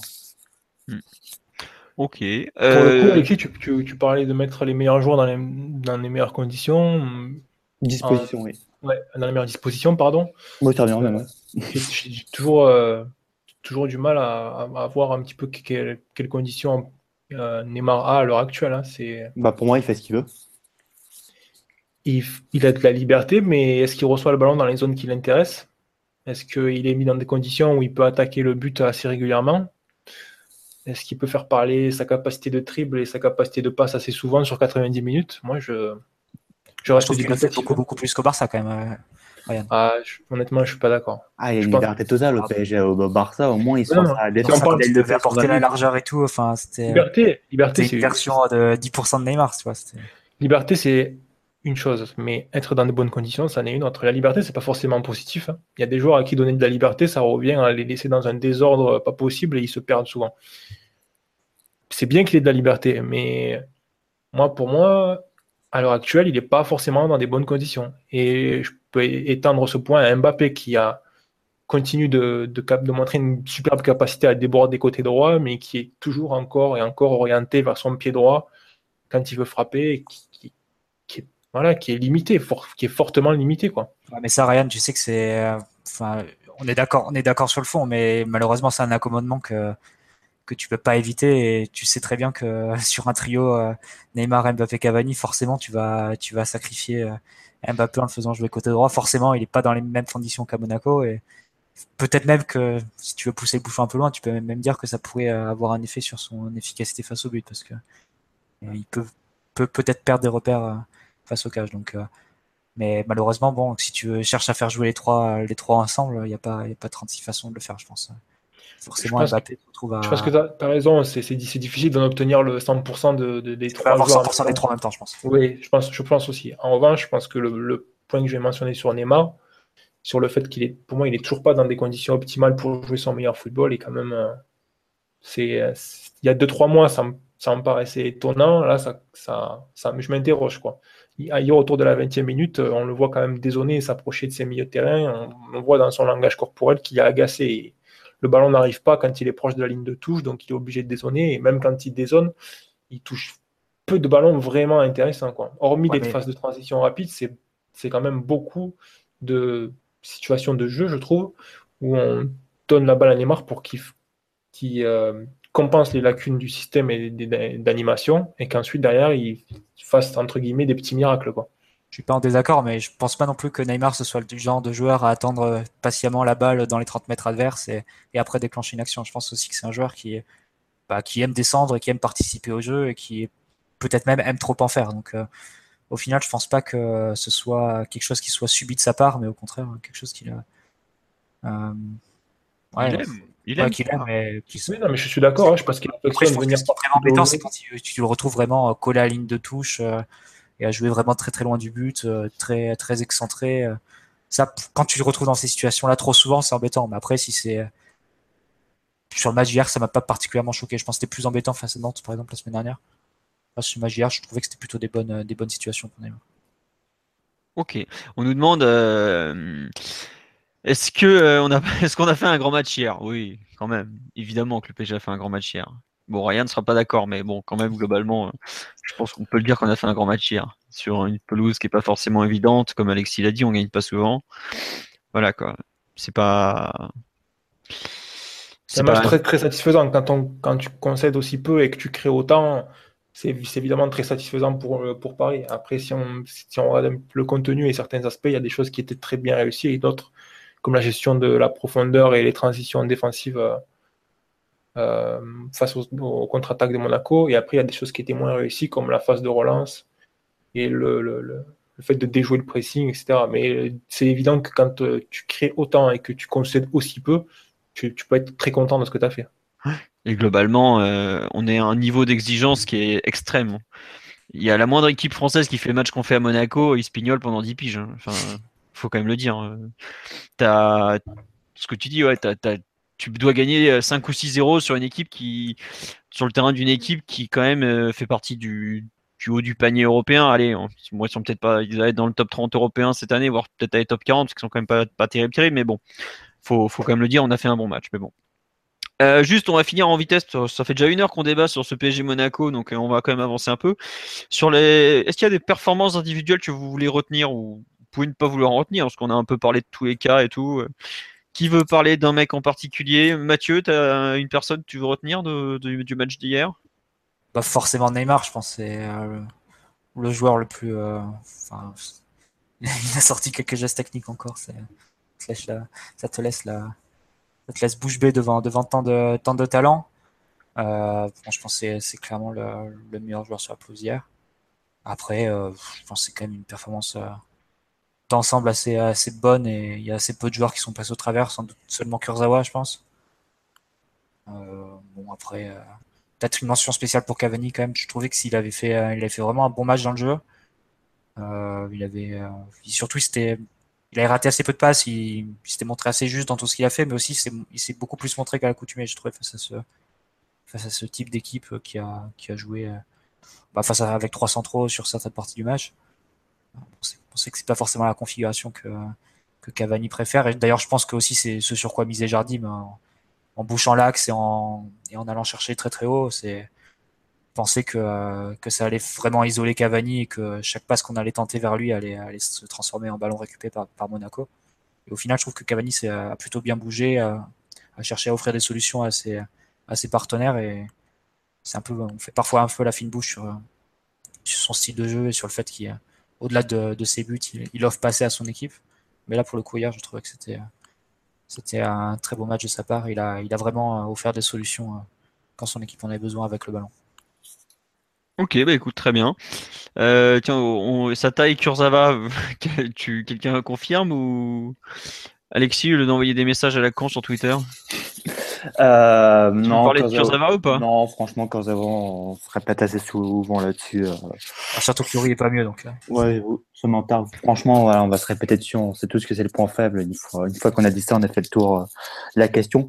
Euh, en revanche, sur les autres joueurs, Drasser, j'ai trouvé succulent en première mi-temps. Euh, Neymar, bah, je suis comme Marty, euh, dès qu'il y a le ballon, il se passe quelque chose. on peut toujours euh, dire il en fait trop, mais c'est exactement ce qu'il demande, c'est d'en faire euh, trop. Et, c'est pour ça que c'est pour ça qu'il régale, parce que c'est le vrai leader technique de cette équipe. Il assume d'être la méga star et, tant mieux, parce que c'est un, un régal à chaque fois de le voir jouer. Et puis, euh, ce que je disais au début euh, de, ce podcast, euh, Sylvain Marquinhos, que si ce PSG a autant dominé, c'est parce qu'il a aussi bien étouffé. Euh, ils ont bien aussi étouffé, pardon, le, le duo Falcao euh, et Keta, ce qui fait que Monaco a pratiquement pas vu le jour dans ce match. Donc ça, c'est les, quatre joueurs que j'ai envie de retenir. Je pourrais en citer encore plein d'autres, comme Rabiot aussi, qui a, qui a été très bon. Voilà. Ok, d'accord. Merci Alexis d'avoir cité toute l'équipe. Je t'en prie. Euh, Mathieu, Mathieu, pardon. Ryan, tu veux parler d'un joueur qui t'a plu, pas plu euh... Euh, honnêtement, non. C'est collectivement, j'avais pas mal de choses à dire, mais d'un point de vue individuel, j'ai du mal comme ça à prendre un seul nom. Mathieu a, a mentionné Neymar. Au-delà de ça, ah, Mbappé a eu un match très difficile, mais il a quand même pas mal de situations intéressantes. Il s'est retrouvé face au but et il a fait quelques choix qui sont qui n'ont pas payé, mais bon, depuis le début de saison, il se montre euh, assez clinique, donc euh, c'est on peut pas peut pas lui en vouloir sur ce match-là, quoi. Hmm. Juste pour revenir sur sa position excentrée, c'est vrai que Ryan disait que c'était, euh, c'est vrai que t'exploites pas vraiment toutes ses possibilités. Par contre, je pense que pour l'équipe, c'est vraiment excellent parce que souvent, enfin, il a la capacité pour faire des appels à la fois pour attaquer à profondeur et pour attaquer aussi les espaces entre les, les latéraux et, le centraux, et les centraux. Et ça, c'est des choses qui sont vraiment intéressantes. C'était un joueur sur le côté capable de faire ça. Et en plus, avec la finition ou avec la capacité après à dribbler ou à, percuter qu'il a. Donc, euh, bon, je pense qu'on l'a, au-delà des buts qu'il a ratés, il a encore prouvé ça hier. Hein. La fois où il, enfin, le, le dribble qu'il fait extérieur, inter-extérieur sur, sur Raji, il me semble. Euh, plusieurs fois, il part dans le dos aussi. Enfin, tout ça, c'est des options qui sont, euh, qui apportent quand même beaucoup au jeu du PSG, je trouve. Même si forcément, c'est, c'est, pas 100% de Mbappé. Ouais, Tiens, on nous dit que le Golden Boy pue royalement la merde depuis quasiment un mois. C'est un peu. Enfin, je trouve que c'est complètement abusif, mais euh, j'aime bien moi le, match qu'il fait hier, malgré bon le réalisme est acheté évidemment, mais je suis plutôt de, l'avis de ceux qui trouvent que pour un, attaquant avoir des occasions, c'est quand même euh, c'est déjà pas mal. Et hier, il en a quand même quatre euh, dans ses déplacements. Là, je le vois. Moi, je le trouve excellent. Les appels, il utilise parfaitement sa vitesse. Il y a des joueurs qui courent vite, ils savent pas utiliser leur vitesse. Lui, il court vite, ça c'est sûr, mais il sait l'utiliser. Rien que ça ça vaut quand même. Euh, je trouve que c'est quand même un joueur à part. Honnêtement, euh, il y a des appels. Là, on, en parle de, certaines actions. Effectivement, il gâche euh, la fin parce qu'il est pas bon. Mais combien de joueurs sont en capacité de faire ça physiquement, quoi? C'est, il est incroyable à ce niveau-là. Il, il va une vitesse, c'est c'est fou quoi. Des que tu penses impossibles, il te les rend possibles, faut pas l'oublier non plus. Hein. Puis bon, 18 ans quand même. On ne dira pas assez, mais 18 ans, quoi. Comme tu dis, on est tous en train de. Enfin, on est tous. Il se fait pas mal critiquer, alors que justement, il a la capacité à se créer autant d'occasions dans un match aussi difficile. Et, et, quand tu vois le but de Monaco, où Pauvieux, il est pour rien, mais entre guillemets, c'est lui qui fait qu'il a, le but, en tout cas, que le ballon est détourné et qu'Areola se trompé, ça résume assez bien son match. Il était dans un soir euh, sans, ça arrive, mais tu sais pertinemment que c'est passager. Et, et que, comme on dit toujours, à partir du moment où les attaquants se créent des occasions, tôt ou tard, ils vont marquer, bon, sauf quand ils ont les pieds carrés. Mais Mbappé, on sait que c'est un phénomène. Et comme tu dis, il arrive à créer des demi-situations en grosse occasion tout seul. Quoi. Surtout qu'il y a, a d'autant moins de soucis à se faire que l'an dernier, il me semble quand même que c'était le, meilleur finisseur de ligue, hein, Mbappé. C'est celui qui avait le meilleur ratio euh, euh, but-tir. Euh, Tiens, on nous dit le problème de Mbappé, c'est son prix, il coûte quand même 3,5 fois plus cher que le meilleur ailier droit du monde en ce moment, Salah. Oui, mais je crois que je, je connais aucun club qui échange Mbappé contre ça là, bien perso, mais bon. Non, non, mais puis sérieusement, ouais, il y a, il fait un, ouais, voilà, il fait un bon match, mais pas à la finition, quoi. Bon. récent, ça arrive. Ouais, non, par contre, il y a un truc sur lequel je voudrais revenir, c'est que c'est un tout jeune joueur donc, et il s'est globalement hier, on a vu qu'émotionnellement, il y avait, ça avait été compliqué à gérer, ce qui est logique. Il revenait dans un club, je crois que c'est la première fois qu'il se fait autant siffler, euh, entre guillemets, sans raison, parce qu'il avait été sifflé à Metz ou à Angers, mais il y avait des questions de, fait de jeu, tout ça. Et là, j'ai l'impression que ça l'a un peu plus touché, le fait d'être sifflé par son ancien public. C'est vraiment. Euh... Je pense pas que ce soit le sifflet de, de 50 personnes. Euh, qui Non, mais tu sais, tu rentres chez toi, tu t'as.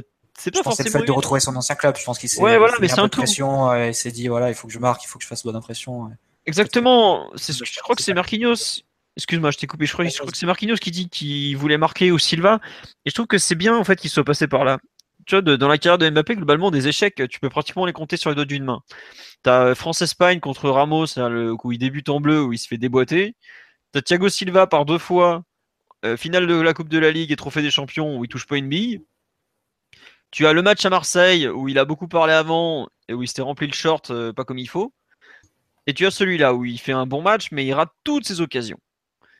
Et quelque part, enfin déjà à 18 ans, c'est hors norme. Hein. Honnête, c'est, enfin, quand on est à lister les mauvais matchs d'un mec de 18 ans, c'est hors norme. Euh, mais euh, je veux dire, c'est que c'est bien, c'est que ça lui fait passer par des. C'est un joueur à qui tout réussit. Tout, tout, tout lui est réussi. Et là, de temps en temps, c'est bien aussi qu'il apprenne, qu'il vive euh, des expériences, comme dirait Emery, pour justement être un peu différent et voir autre chose. Et je trouve que le fait que ça arrive, bon, il n'y a pas de conséquences, hein, parce qu'on gagne 2-1, il a raté des choses, il en ratera d'autres, hein, des grosses occasions, il en ratera plein dans sa vie. Hein. Il peut en parler à Cavani s'il veut, il va lui expliquer comment ça se passe. Mais euh, c'est surtout que c'est bien que ça arrive maintenant. C'est comme l'histoire des pénalties en début de saison. J'étais, je faisais partie de ceux qui disaient c'est très bien que ça arrive au mois de septembre, moins ça sera réglé. Mais pareil, je trouve que c'est bien que ce genre d'expérience un peu négative arrive à des moments où on n'a pas forcément de comment dire d'impératif euh, sous la main. Là, ok, si on avait fait 2-2 hier, ça aurait été embêtant parce que euh, on, bon bah on aurait pu tuer le championnat, on l'a pas fait. Mais ça va, on a fait 2-2, on est à la 13e journée, on aurait toujours eu 6 points d'avance et une défense de but qui nous en donne pratiquement 7 t'as de la marge, quoi. Euh, globalement, on a beaucoup de choses qui nous arrivent assez tôt dans la saison, qu'on arrive à peu près à gérer, et c'est plutôt une bonne chose. Et je pense que justement, ces, mauvais matchs de Mbappé dans des contextes émotionnels forts, et je pense que par exemple, la première fois qu'il ira au Bernabeu, pour lui, ça sera un truc un peu qui, peut le perturber, par exemple, parce qu'on sait que c'est un bon voilà, ça peut ça se voit qu'il est fan du Real. Enfin, il s'en est jamais trop caché quand il était plus jeune, mais bon, ça c'est autre chose. Et je pense que vivre des expériences comme ça, un peu différentes, qui l'impliquent émotionnellement, euh, alors que globalement c'est un peu un cyborg, hein, tu vois, le type, enfin voilà, quoi, il est froid comme une lame, il est, il est mûr, il tombe pas dans les pièges, il sent venir le danger, il sent tout. Et là, il se retrouve face à des, trucs qu'il ne connaît pas. Ben c'est franchement bien que ça soit. Je suis limite presque plus satisfait que ce soit un peu mal passé et que ça lui serve de leçon plutôt que ça soit passé comme dans un rêve et que bah, il continue euh, à vivre une carrière trop parfaite. Quoi. Et c'est rassurant à 18 ans. Et c'est rassurant à 18 ans de savoir qu'il est un petit peu humain quand même. Parce que franchement, ce qu'il fait, euh, c'est ah, c'est réel, honnêtement. Toutes les semaines, je me dis, mais comment il peut avoir 18 ans quoi? À 18 ans, tu regardes l'âge des, autres joueurs de Ligue 1, c'est un gouffre. quoi. Je le regardais hier physiquement, c'est incroyable. Hein. Bah, il y a un truc assez facile à comparer, c'est Moussa Diaby qui a signé pro euh, la semaine dernière, il me semble. Ils ont mm. combien d'écart, Moussa Diaby et Mbappé? Euh, bah, Ils doivent avoir 6 euh, ou 7 mois. C'est tout. Hein. T'imagines le gouffre a Pourtant, Moussa Diaby, c'est l'un des joueurs les plus prometteurs du centre. Tu vois. non, non, mais même, surtout, tu vois, par exemple, non, mais moi, il y a un exemple que je vais vous donner qui est tout bête. Oussem Aouar, là, en ce moment, le Lyonnais qui est très bon. Bah, là, on en parle comme s'il venait de débuter en pro, par exemple bah il a il a six mois de plus que Mbappé quoi. ça vous donne un peu l'avance qu'a Mbappé hein, entre guillemets quoi. C'est, c'est, c'est complètement fou quoi. Il est dans il, réécrit euh, les normes en termes de d'intégration de, au plus haut niveau et tout ça quoi. Donc on, juste le signaler à savoir que pour son âge c'est, c'est franchement franchement enfin, son âge on le redira mais jamais assez quoi. C'est, c'est franchement incroyable ce qu'il est capable de faire. Donc voilà. Et puis prendre aussi euh, en compte le fait que bah voilà, il se retrouve dans un vestiaire où tu as des tauliers comme Neymar, Silva, des, des gars qui ont tout gagné comme Daniel Alves. Euh, indépendamment en plus de l'énorme pression qu'il y a à Paris et encore plus sur Mbappé par rapport au, prix de son transfert, c'est normal que ça, le touche et à l'arrivée, le bilan de son, début de saison, et on peut pas dire qu'il est excellent, mais il est en train de faire un très bon début de saison. Hein. Il est pas excellent, il est quand même pas mal. Hein. Il est pas. mec qui joue ailier droit. Euh... Franchement, je rappelle qu'il a changé de poste. Hein. Oh non, mais en plus, je disais pas excellent parce que certains leur reprocheront son, son manque d'efficacité, mais, on n'est pas loin, on n'est pas loin des débuts rêvés, comme tu dis. Hein. Ouais. Euh, bon, euh, on... petit thème de fin sur euh, ce Monaco PSG qui va être réglé en 30 secondes. Est-ce que la Ligue 1 est déjà réglée? Allez. Oui, non, oui, non. Oui, bien sûr. Oui. Ok. Euh, Mathieu? Oui. Ah, honnêtement, c'est terrible parce que le pire, c'est que le PSG euh, est encore. je pense que la différence de points, elle est pas, est pas si insurmontable que ça, mais je pense que non, niveau psychologique, ça va être vraiment. Euh, enfin, on risque d'avoir un peu le même effet qu'il y a deux ans où tu vas avoir des adversaires qui vont venir euh, complètement résignés et ça va te, ça va te rendre des matchs hyper faciles dès, dès le coup d'envoi en fait. Mais tu vis pas dans la même galaxie. hier, quand tu te retrouves à faire entrer Di Maria, Pastore comme des simples remplaçants, tu as, Mota qui est pas là. franchement, on n'est pas du tout dans le même monde. Hein. Mm. Et en plus, quand tu vois le calendrier, les deux prochains matchs, c'est les trois Strasbourg. Normalement, tu dois bah, Jusqu'à la trêve, c'est des matchs très faciles. Hein, tu dois les cartonner. Franchement, il y a tout pour qu'on refasse la même saison qu'il y a deux ans. On finit avec 30 euh, points d'avance. Hein. Mais tu sais qu'il y a deux ans, quand même, on gagnait des matchs avec un milieu Stambouli, Rabio, Matuidi. Et, et bah, là, tu mettras pas mais parce que les adversaires, ils étaient. Euh, ils savaient qu'il y avait, trop d'écart dès le départ et ils, ils, saisissaient même pas leur chance, ils essayaient même pas. Je pense que c'est, on risque d'avoir un peu le même scénario sur les, prochains matchs.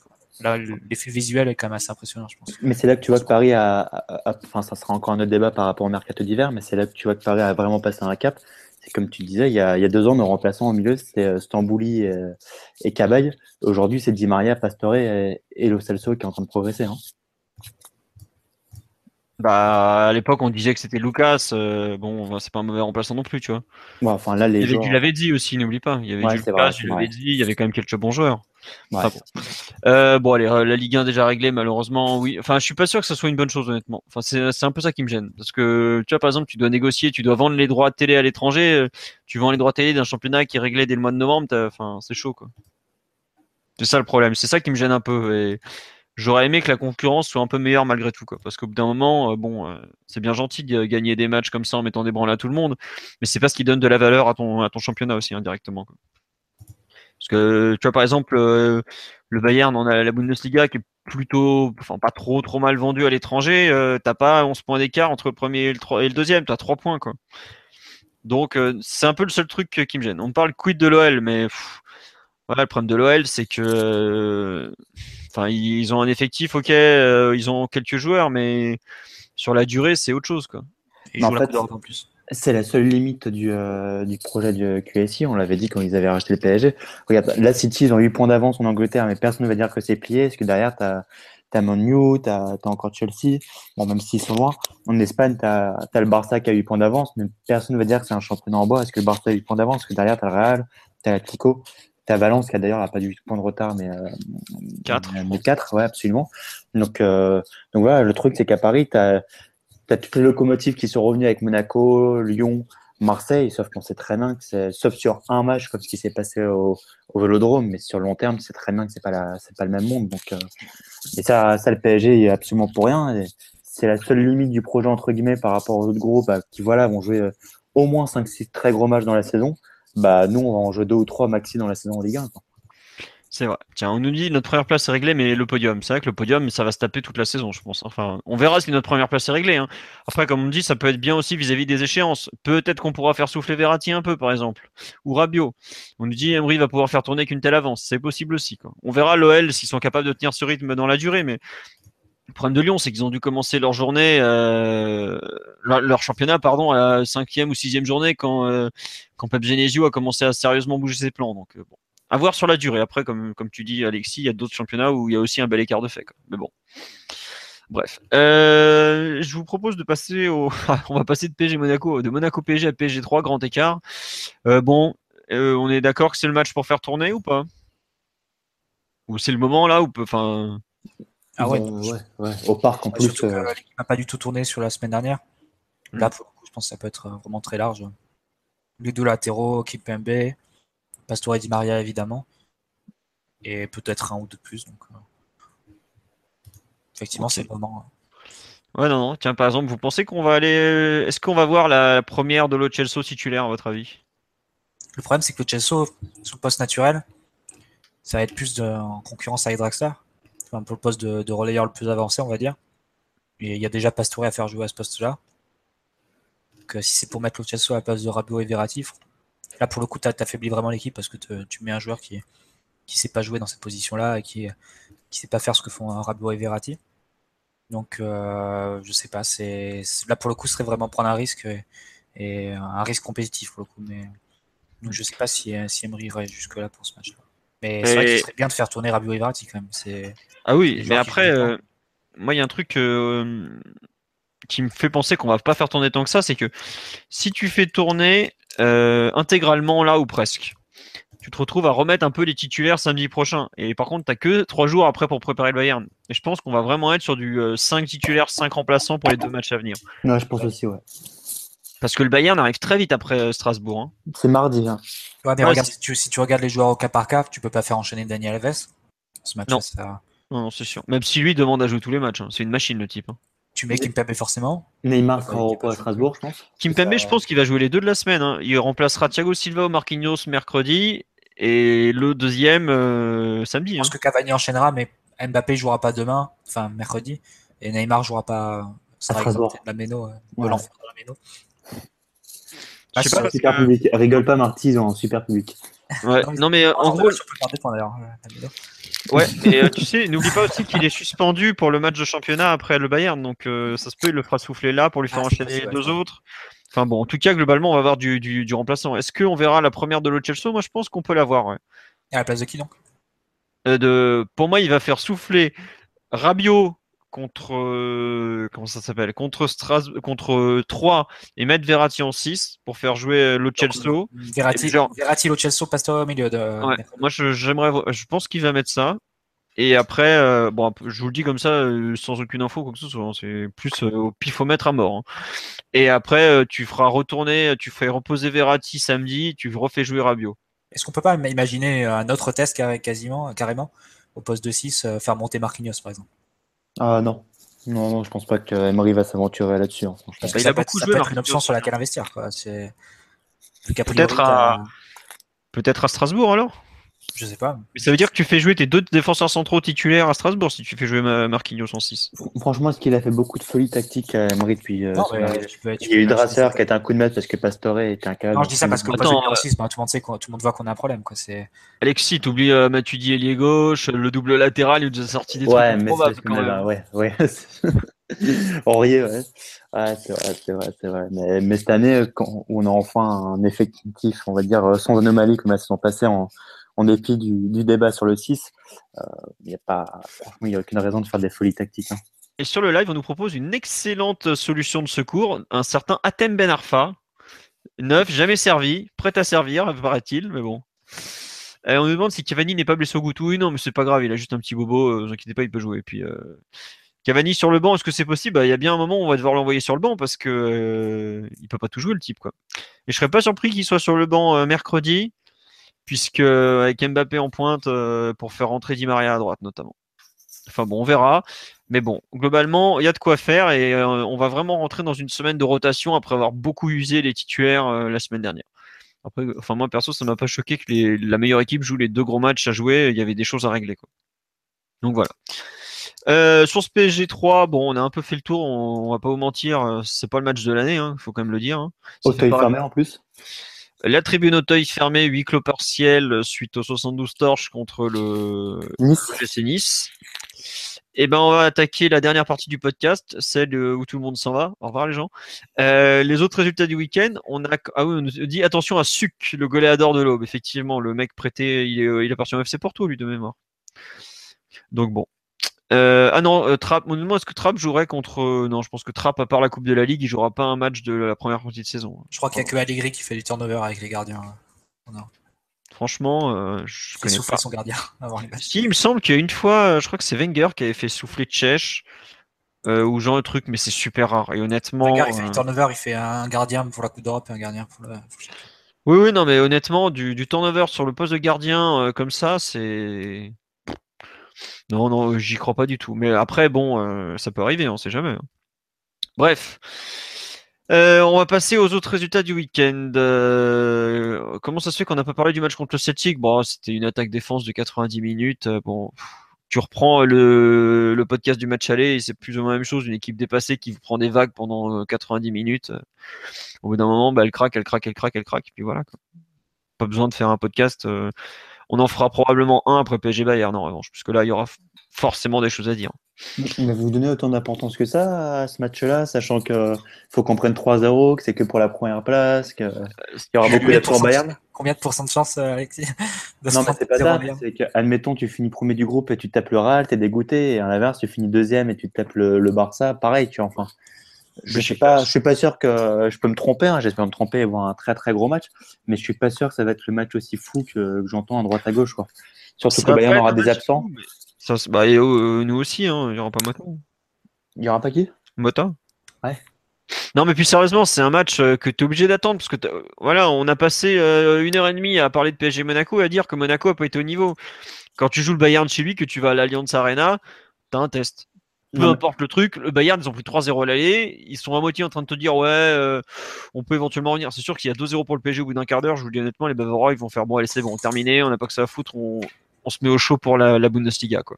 Mais je crois que surtout ce qu'on oublie quand on dit que Monaco n'a pas été au niveau, bon, encore une fois, Monaco ne traverse pas la meilleure période de sa saison, mais, euh, mais c'est que ce PSG-là, de toute façon, contre 95% des adversaires, ils seront pas au niveau parce que ce PSG, individuellement, est dans un autre monde. Donc à partir de là, on va souvent se répéter en disant que bah, l'adversaire n'a pas été au niveau parce que le, PSG est bien, bien, bien au-dessus. Ouais, bon écoute, on verra, on en reparlera plus tard. Je vais reprendre mes autres résultats du week-end après cette petite déviation. Euh, je disais, en hand, on a eu, on a fait, on a eu une victoire très importante sur le terrain des Polonais de Kielce, euh, 30 à 29. Euh, gros match de Coupe d'Europe, un terrain super dur pour aller gagner là-bas. Et on s'en sort. Daniel Narcisse est éternel pour son retour dans, dans, sur les feuilles de match. Il a mis un but super important à la toute fin.